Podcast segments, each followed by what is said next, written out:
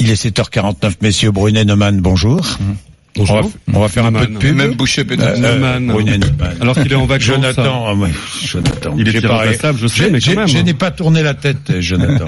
Je- pourtant, vous- pourtant, vous ne lui ressemblez pas. Hein Pas encore. non. Dans une dizaine d'années, pas on verra. encore Non, je regarde. Ah bon, d'accord. On lui dira. gentil pour lui, ça, on Ah, va lui pas dire. sûr, en tout cas. Bon.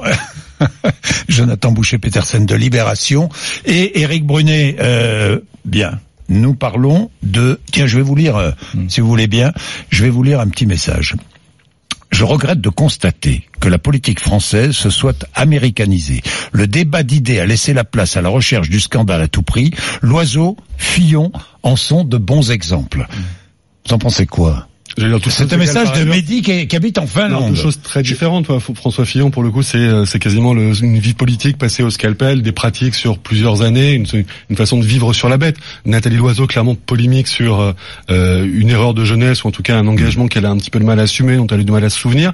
Est-ce que c'est tellement signifiant de ce qu'elle est aujourd'hui? Ça, pour le coup, c'est un débat intéressant. Est-ce que dans ce qu'elle dit sur un certain nombre de sujets, on retrouve cet engagement d'extrême droite ou pas d'extrême droite, ou en tout cas cet, en- cet engagement un peu léger Oui. sur une liste d'extrême Oui. droite, on va dire plutôt?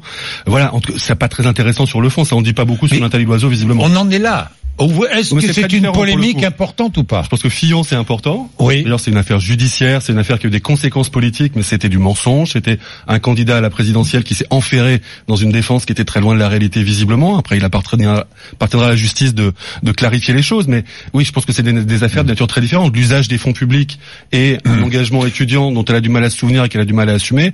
Je pense qu'on est tout ça sur des choses qui sont pas au cœur du débat d'idées, on va le reconnaître. Des affaires de nature quand même très différentes. et, et, et Éric Brunet, Oui. Cette, cette polémique autour de Nathalie Loiseau, vous en pensez quoi? Écoutez, euh, moi, moi, j'aurais euh, plutôt euh, de l'indulgence pour les engagements euh, du passé et, de, et de jeunesse, parce que on est souvent outrancier dans sa jeunesse. Je connais pas ce groupuscule politique dans lequel elle mi- militait ou pour lequel elle s'était engagée quand elle était étudiante, mais ça fait quand même des décennies qu'en France, euh, on a plutôt un personnel de gauche qui vient de la planète trotskiste, qui vient de la planète maoïste pour d'autres. euh, euh, Pas la même chose, hein, il faut le rappeler. Eh ben, pour moi, euh, bon. eh bien, Oui, pour vous, c'est eh un ben, peu pareil. vous savez, mais- ma, ma, ma critériologie, euh, je, c'est vrai, c'est pas plus glorieux d'être maoïste. Vous savez, Mao a tué 60 millions de, de, de Chinois au moment de la révolution culturelle. Il n'y a pas de quoi s'enorgueillir. Vous savez, il y a ple- donc je, je trouve assez euh, agaçant qu'on. Enfin, il faut pas le cacher, bien sûr, mais euh, il faut pas se rouler par terre. Voilà, il faut être assez indulgent là-dessus. Et, Elle était et- assez maladroite d'ailleurs. et et et moi- et moi qui sa défense. et, et- et moi qui Franchement, elle aurait dû dire bah oui, oui. bah oui, oui, oui, Faut veux assumer dire, dans la vie. Faut assumer. Bah, Et et d'a- Et d'ailleurs, euh, vous voyez, même, euh, souvenez-vous, la polémique, il y a 15 ans, Jospin et son passé euh, maoïste, c'est ça Trotskiste. euh, Trotskiste, pardon, Trotskiste, On s'y perd, hein. on s'y perd. Enfin, Trotsky a créé l'armée rouge, hein, qui était pas, c'était pas. J'ai vu que Laurent Wauquiez disait Eh bien, eh bien, ça, s'assume à gauche de la même façon. Bon, ben, l'oiseau aurait dû dire oui. Euh, c'est- ridicule au bout d'un moment. c'est- Ridicule Laurent Wauquiez qui nous dit est-ce que Nathalie Loiseau, n'a plus le moindre crédit? Non mais elle est prise à son propre. Mais Oui, Laurent mais- Wauquiez, je rappelle qu'il a fricoté avec Patrick Buisson. Et Non, Patrick surtout- tout ce type de syndicat étudiant, c'est sa faute. Je, vais coup, demander à, tout à l'heure à Guillaume Pelletier s'il a encore du crédit, lui qui est vice-président des Républicains, dit puisqu'il qu'il était au ce qui compte, c'est le parcours. Et a priori, Oui. c'est ce qu'essaye de dire Bah Nathalie oui. Loiseau aussi. Euh, Oui. Non, le, Laurent Wauquiez, c'est un peu euh, simplement Nathalie Oui. Loiseau. Elle est prise à son propre piège. C'est-à-dire Bah, qu'en posant, le, côté, je suis le rempart face au nationalisme, l'extrême droite, le péril. Oui. C'est sorti dans minutes. Hein, c'est minutes. C'est l'extrême droite qui est allé il exhumer une espèce de boule puante pour lui dire, voilà, vous vous mettez comme rempart face à nous, mais vous n'êtes pas si propre que ça. Oui, ce qui est un peu embêtant, c'est que Mediapart embraye sur ce Ah, type bah, de. sur ce- Mediapart embraye surtout. et dans la communauté de Medra- Et- et- Mediapart, on voit dans le, le- ce qu'on Oui. appelle le, le- le- le- enfin, le- le- les blogs qui sont associés, Oui. il y a beaucoup de réactions pour dire on n'a pas envie de ça. C'est- Mediapart fait de très belles enquêtes, Mediapart sort des infos d'utilité publique de façon régulière, ça on peut pas Mais le nier non Mediapart plus. vend. Mais sur cette tendance-là, il y a quelque chose Mediapart qui est pas vraiment de l'investigation et qui éclaire pas le débat public. Mediapart vend et gagne de l'argent. Non, le, le- Mais tant mieux. le- Tant mieux. Oui, oui, formidable. Attendez, pour la liberté, On s'en réjouit, Ah on bah s'en oui, réjouit. oui, oui, oui. Non, non, mais vous dites. Mais que- Mediapart, je je veux dire par là que Mediapart utilise, bah oui, il fait de la Non, ce qui- non, mais pousse les sujets Pour, pour, en revenir pour se à, mais Nathalie normal, Loiseau, il, oui, il eût été peut-être plus euh, fin et plus stratégique sur le plan politique qu'elle tienne un autre discours, puisqu'elle part en guerre contre Marine Le Pen, apparemment.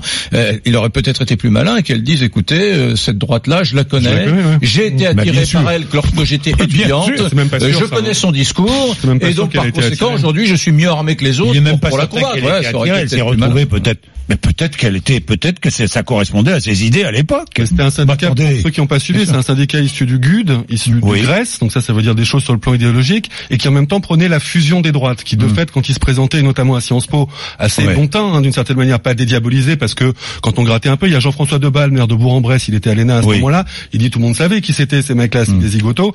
Là où c'est pas très crédible chez Nathalie Loiseau, c'est qu'il y avait huit personnes qui étaient sur cette liste, c'est pas une liste de 80 personnes Oui. où on rameute pour un BDE ou je sais pas quoi, c'est huit personnes. Donc formellement, si elle n'arrive pas à identifier sur ces huit personnes Mais oui. les gens qui posaient problème, le plus simple, c'est d'assumer les choses en De disant, dire les choses. voilà, la droite, c'était compliqué à ce moment-là. Aujourd'hui, je sais qui je suis. Isabelle Barret, vous en pensez quoi Vous qui travaillez au Canard enchaîné? Écoutez, effectivement, la, la défense était assez maladroite au départ. Elle est en train d'essayer de se rattraper. Le coup est parti maintenant. Oui. Voilà. Oui, c'est tout. hein. Enfin, c'est un petit coup quand même. Petit coup. Mais ce serait que, plus intéressant-. Je Ouais. rappelle Nathalie Loiseau. Après, il y a Claude Aspelowitz qui a fait un certain nombre de tweets pour dire est-ce qu'il y a quelque chose dans sa façon de parler qui sointe d'une certaine manière. Et juste cette question sur la question des migrants, vous savez, c'était pas, elle n'était pas encore très connue, ça faisait pas, Ouais. on faisait pas très attention à ce qu'elle disait. Elle parlait de shopping social. Ça avait heurté quand même. Il y avait eu pas mal de réactions à ce moment-là. Elle a un rapport parfois sur euh, des questions migratoires où on peut pas dire qu'elle soit, elle vient de la Vous droite. voulez dire elle par là qu'il vaut mieux aller euh, euh, travailler le fond que la forme. Bah, je pense qu'il vaut mieux s'intéresser à ce qu'elle Ça- dit et ce qu'elle Oui. propose plutôt que ce qu'elle faisait dit, il y a ouais. 35 ans. Juste une seconde, ça dit beaucoup de la politique. Moi, j'ai parlé avec un certain nombre de députés européens qui étaient députés européens de droite quand elle était à droite, bon, et qui disent que de façon brutale et soudaine, elle a totalement infléchi son discours, les accusant parfois de faire une, une politique régressive, Mais- à la limite du Est-ce racisme. que vous la pensez à gauche, Nathalie Non, non, c'est Moi pas, non. c'est hein. pas ça. C'est que c'est pas ça. C'est que soudainement, Oui. ses anciens camarades comme Arnaud Dangean, par exemple, Arnaud Oui. Dangean, qui était à ses côtés au Parlement européen, les Républicains, ont on, on, on dit, ont vu que soudainement, elle a marketé, construit un nouveau discours qui est davantage en phase avec euh, euh, la République en marche, et, euh, et, et finalement, on se rend compte que les convictions n'ont plus rien à voir là-dedans. C'est qu'on est totalement dans le marketing. Voilà. Ce que je voulais dire, c'est que il est possible, dans, dans, dans l'expression de la parole publique, qu'un politique change tout du, du jour euh, du jour au lendemain. Donc c'est assez, Bien. ça nous renseigne quand même Bien. sur le degré de sincérité Alors, de ceux qui sont à, Strasbourg, ça à Bruxelles. Wauquiez, évidemment. Dites-nous ce que vous en pensez. 32 16 rmc.fr 7h56.